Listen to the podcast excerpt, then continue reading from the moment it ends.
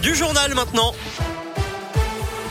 Et l'actu en Auvergne, c'est avec Colin Cotte. Salut Colin. Salut Eric, salut à tous. C'est une info euh, trafic pour commencer avec cette coupure de la 89 toujours en cours dans les deux sens à hauteur de Saint-Germain-Laval dans la Loire à cause d'un accident impliquant un camion et une voiture. Soyez prudents si vous arrivez dans le secteur. Plus d'informations également retrouvées sur notre site internet radioscoop.com.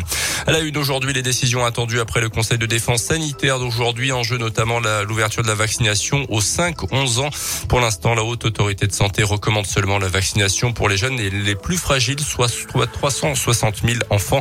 Le taux d'incidence est de 918 cas pour 100 000 habitants chez les moins de 10 ans justement. Un calendrier précis de vaccination pourrait être annoncé dans la journée.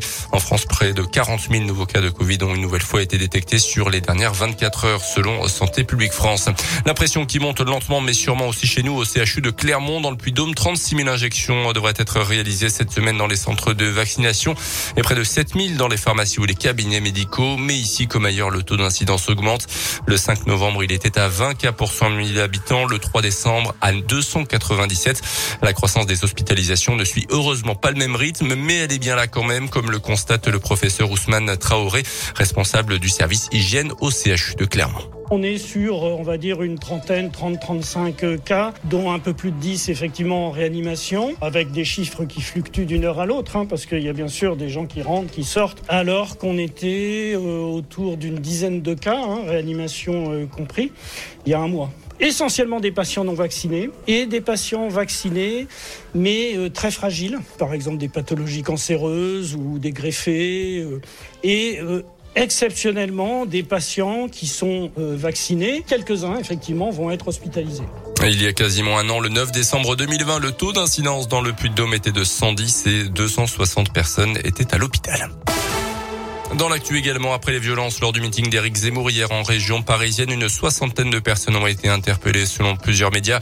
Des militants de SOS Racisme ont également ont été violemment pris à partie. Certains ont reçu des coups, des chaises leur ont également été jetées. Des équipes de journalistes ont été mises à l'abri. Ce matin, plusieurs cadres de la droite, dont la candidate investie par les Républicains Valérie Pécresse, parlent d'une provocation de la part d'SOS Racisme. Emmanuel Macron dans l'Allier cette semaine, selon la montagne, le chef de l'État doit se rendre à Moulins mercredi où il présiderait le Conseil des ministres en visioconférence. Emmanuel Macron se rendrait ensuite à Vichy, une première depuis la visite du général de Gaulle en 1959, d'après le quotidien Auvergnat.